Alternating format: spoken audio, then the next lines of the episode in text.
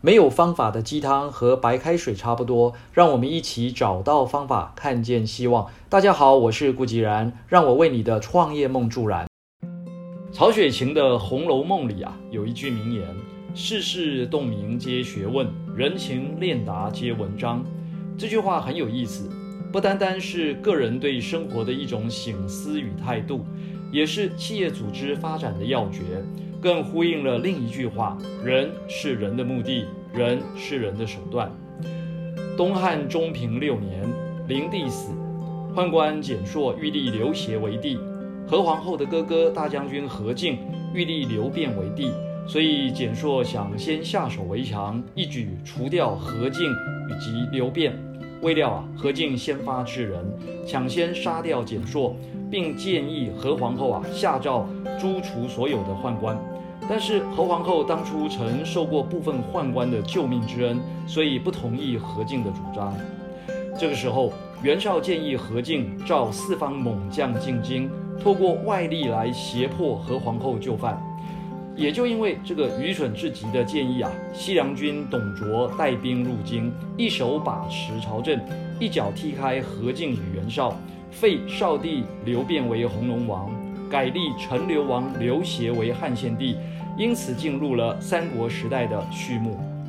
当初袁绍建议何进召董卓入京之前，也曾经询问过当时担任灵帝西元新军统帅的典军校尉曹操。曹操表达反对，并说：“宦官自古以来都是皇家生活的必须。现在的问题是，皇帝给予宦官不该有的权利，才扰乱了朝政。要治罪，只需要一个狱卒即可，何必把外地的将领招来军师呢？世事洞明，就是看懂事物的本质，该何去何从，也就是策略方向。何进及袁绍的主张，根本就不是想清君侧、明朝纲。”而是想借机掌握更大的权势与利益，被曹操一眼就看穿。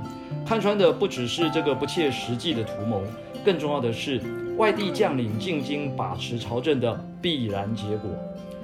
人情练达就是知道该从哪里着手，什么是最迫切的需要，从大处着眼，从小处着手。曹操指出宦官存在的必要性，以及透过狱卒来治罪，就是最好的方法。而且将别人赶尽杀绝，其实是将自己也逼入绝境。历史上的权力、利益、生命、名声、地位，都与人有关。人们孜孜意意、处心积虑、辛辛苦苦所做的一切事情，都是为了实现某种自我价值或是某种目的。想要成就大事，单靠自己的双手是不够的，还必须发挥影响力，结合一批有志之士，共同去完成。所以，什么是领导力呢？就是能够让顶尖的人物投资你，顶尖的人才跟随你，顶尖的客户支持你的一种能力，就是领导力。而贯穿世事人情的核心道理，直白的讲，就是人是人的目的，人是人的手段。懂得掌握人心，就能够事半功倍。那如果不是领导者，又该如何面对自己的人生呢？有一句话说：“别把钻石当玻璃。”我们每一个人都是上天赐予这个世界的钻石，拥有独一无二的璀璨。所以我常在希望学院或是量子思维课堂上，鼓励大家要找到自己，才能找到人生的财富。曾经有一个小男婴，在还没有出生的时候，老天爷就对他开了一个玩笑，让他在妈妈的肚子里失去心跳整整十天。直到医生决定剖腹取出这个已经死亡的小男婴，才突然奇迹般的恢复心跳。虽然生命再度得到延续，但是十天的缺氧状态，医生判定这个小男孩应该有智力发展上的缺陷，也就是俗称的低能儿。的确，从小时候开始，这个小男孩就不善于表达，完全不像前面几位姐姐那样的名列前茅。父母亲只能对他摇头叹息，而小男孩唯一乐在其中的事就是涂鸦，尤其是在课堂上，因为无法理解老师的讲课，他经常埋首于自己的涂鸦世界，也因此经常被老师责骂修理，让这颗幼小的心灵完全没有自信，也总把自己当成是一个怪胎，一个失败者。直到十三岁的时候，他被送到美国佛罗里达州的一个偏远的乡下，并在美术课遇到希腊裔的美术老师 Pony 凯斯，才因此扭转了人生。凯斯老师对他说：“You are very talented，你非常有才华。You can do it，你做得到。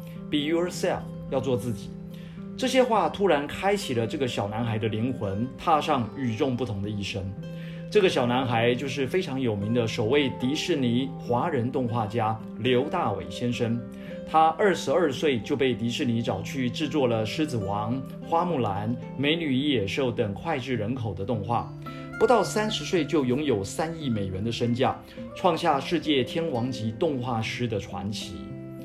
我们许多人的担心、惶恐。害怕、无助，其实都是来自于我们常常做了太多不适合的承诺，因为我们总是将别人的目标当作是我们的目标，以别人的标准当作是我们的标准，我们以不适合的方式去演出不适合我们的角色，造成演出的结果，往往很难得到认同与掌声，甚至连我们都因此判定自己的无能、失败，过着自己都不满意的生活。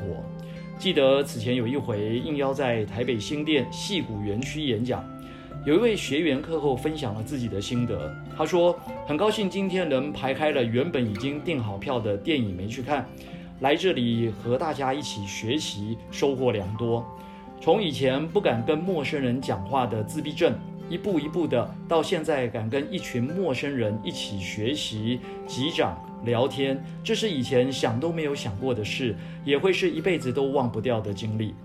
讲得真好，志气就是永不放弃，信心就是百分之百一定会赢。每个人都是独一无二的个体，要演出自己，才能够获得人生最大的财富。